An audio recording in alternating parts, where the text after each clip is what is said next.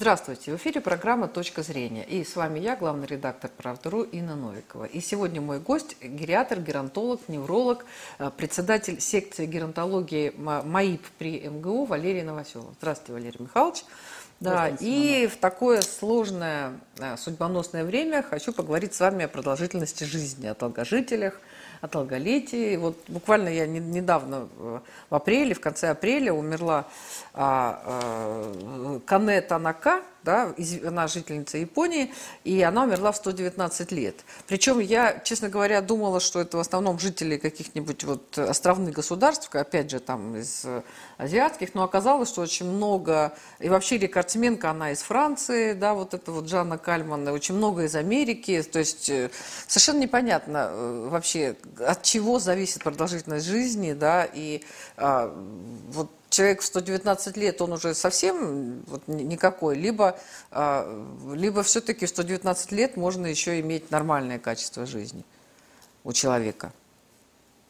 Вот но, сразу много вопросов, но я просто хочу, мы хотим понять, как, как эту информацию нам использовать для, для себя. Ну, тема очень сложная. Очень сложная. Э, сложно она в силу того, что это, эти люди родились э, в те годы, когда регистрация эм, была не очень точная и э, была возможность э, манипуляции с документами.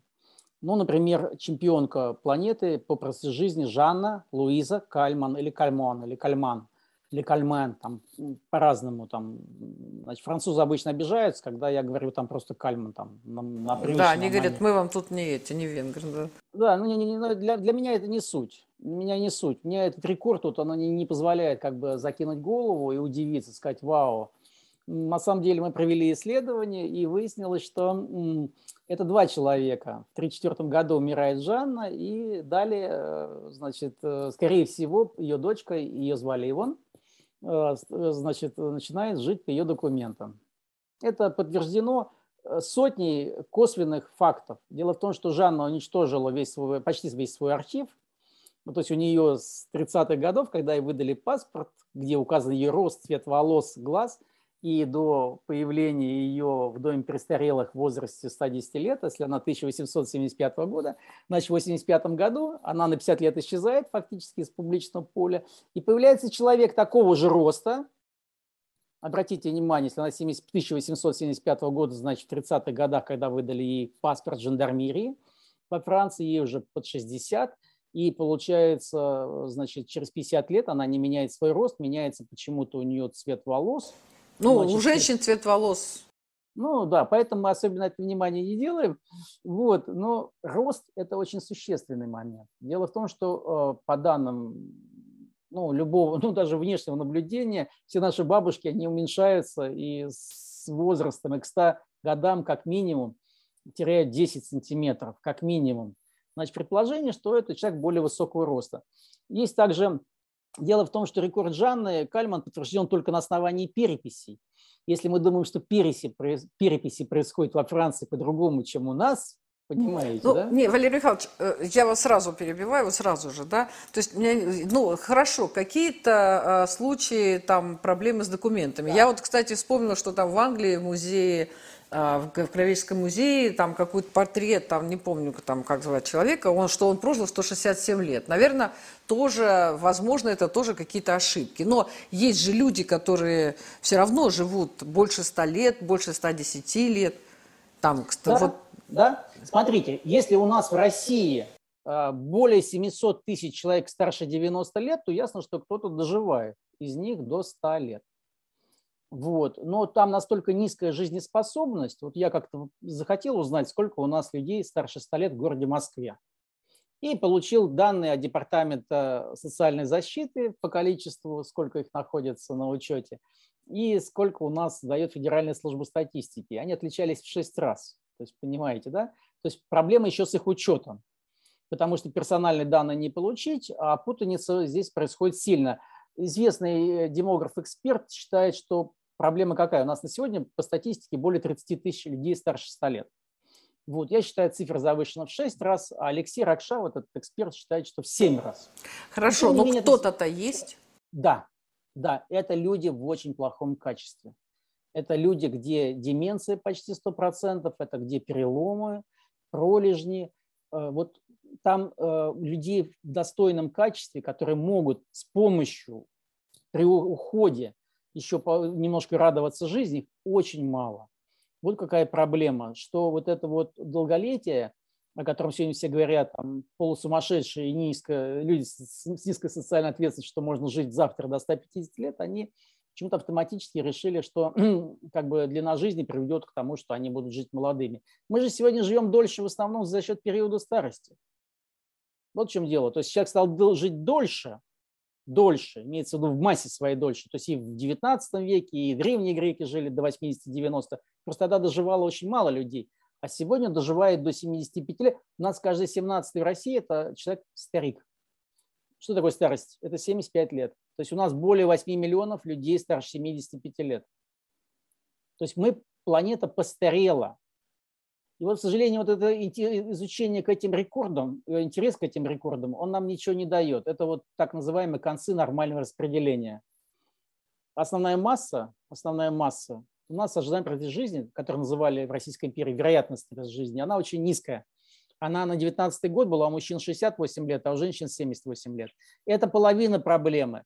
Другая половина проблемы, что, например, к 60 годам мы с нашими погодками по Европе центральной, да, мы, имеем, мы гораздо более морбидные. То есть у нас больше заболеваний, чем у европейцев.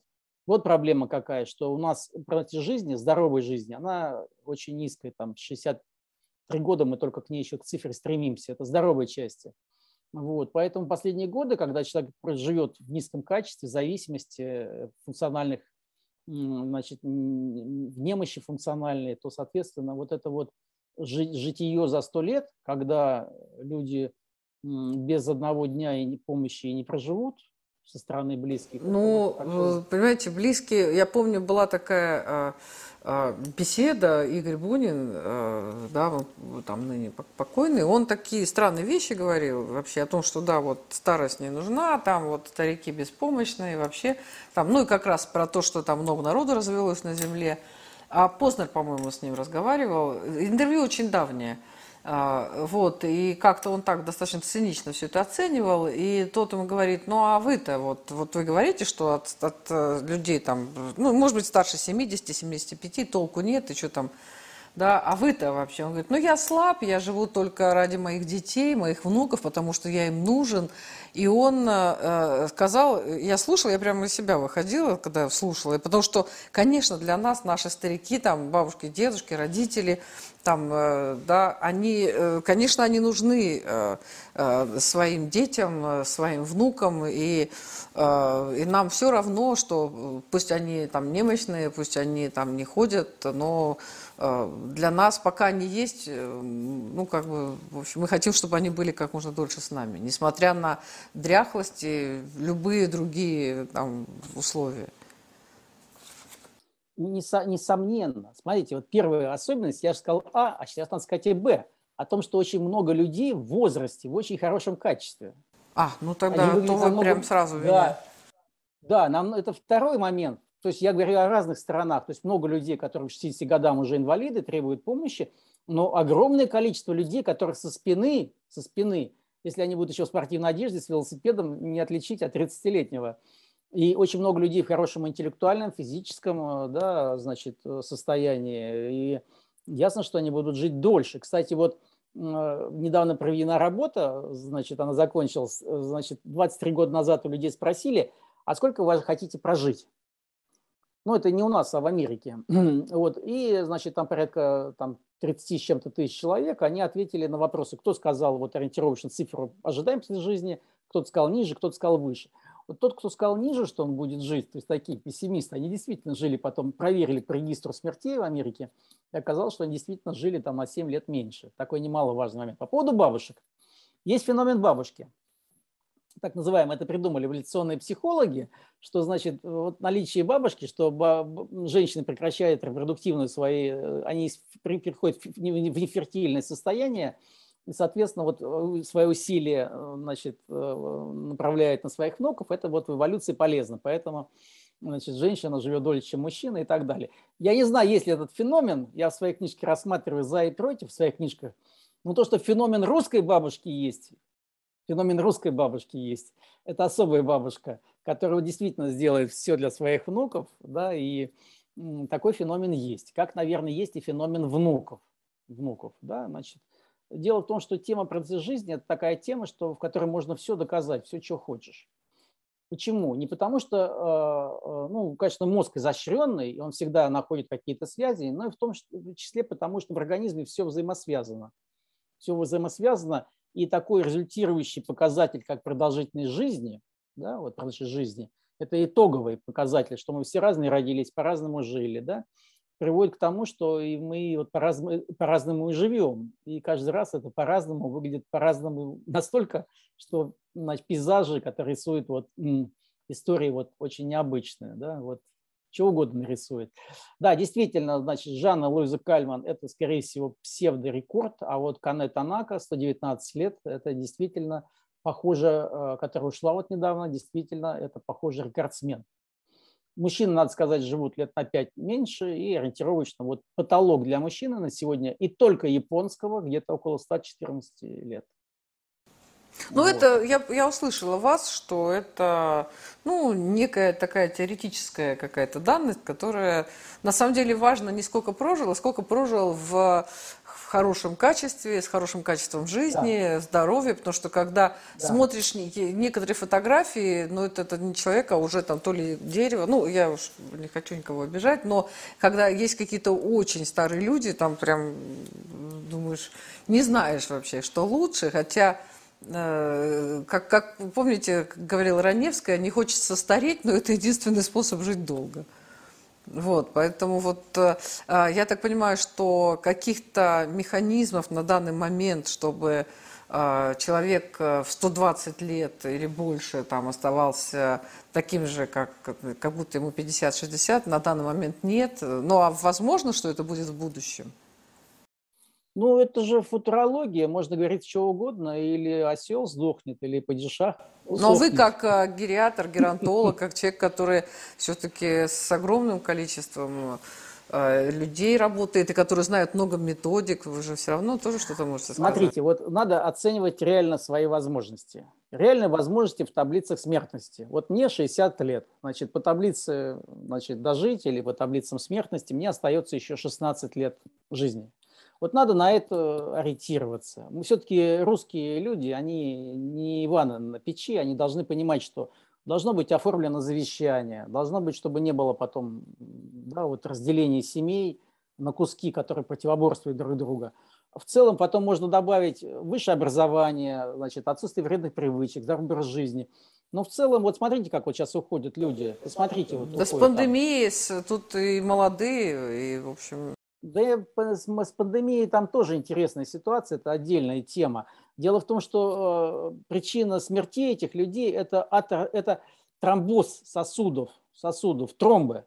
А что такое атеросклероз, возрастзависимое заболевание? Это, это атеротромбоз, те же самые тромбы. Ну, я слышала, что, что и какие-то были ситуации, когда и молодых много уходило, причем какие-то да. виды этого коронавируса а, люди пож... ну, более взрослого возраста, а вот э, что-то там то ли дельта, то ли омикрон, я вот там уже запутались мы с ними, а, что там как раз наоборот дети и молодые. Мы с вами, кстати, да. говорили, что это болезнь пожилых, коронавирус, да. а потом оказывается, что под ударом там пятилетние, двухлетние совершенно, дети. Совершенно верно. ДВС-синдром, да, вот в случае генетических полиморфизмов, которые предполагали таких вещей, значит, в целом, да, и были и детские, но статистика какая, это просто мы знаем, поскольку это поражало, оказывается, умирают не только старики, но и дети.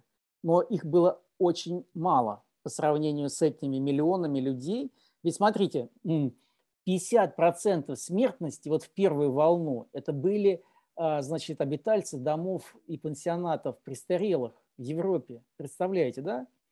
Даже Швеция, там 50%, в Испании то же самое. Значит, э, в разных штатах, э, Соединенных Штатов Америки то же самое. 45-55% это были пансионаты. Удивительно. Вот, конечно, конечно, смотрите, умирают, э, бывает внезапная смерть, э, бывают очень спортивные люди умирают, бывает смерть на марафоне, бывает смерть на триатлоне. Вот просто жизнь, человек должен понимать, что жизнь конечна. Она просто принципиально. Тот, кто родился, да, это он вошел на, на путь конечности жизни. Но ведь жизнь-то дана для чего? Для радости, для, нам, для нас. Мы должны прожить эту жизнь. Кстати, вот для русских людей, я думаю, что длина жизни – это не самый важный показатель. Это говорит да. гериатр.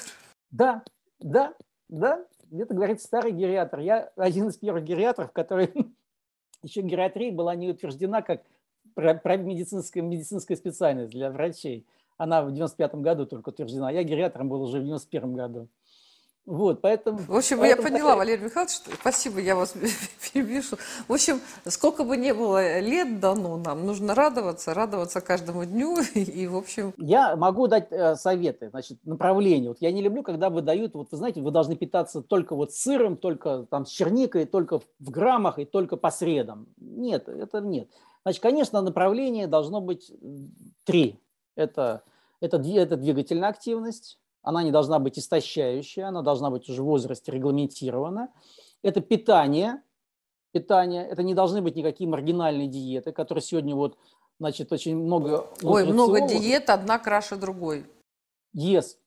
Так это же не новое дело. Это дело в том, что сегодня просто стали очень много людей прошли курсы короткие по двухнедельные, начали рассказывать, как питаться всем. И вот меня часто вызывают журналисты и, значит, э, значит, э, каналов разных телевизионных, и потом монтируют из, моей, из моих фраз такое, что я рекламирую какие-то орехи. Я такого вроде вообще не говорил, но получается вот так. Итак, двигательная активность, второе питание и третье когнитивный тренинг. Вот три момента, которые сегодня, три блока направлений, которые каждый россиянин в рамках возможностей своих может выбрать, да, и, соответственно, я же пишу об этом книги. Я же пишу об этом книге. У меня даже есть книга такая, как в России жить дольше. Она вот очень интересная. Вот у меня из последних книг вот Альцгеймер, Альцгеймер, это Геотармедия, профессиональное медицинское издательство. И вот как в России жить дольше. А тут все в картинках. Картинки, там всякие плашки и так далее, и так далее. Вот читайте книги, там только одни советы. Спасибо большое, Валерий Михайлович. Это была программа «Точка зрения».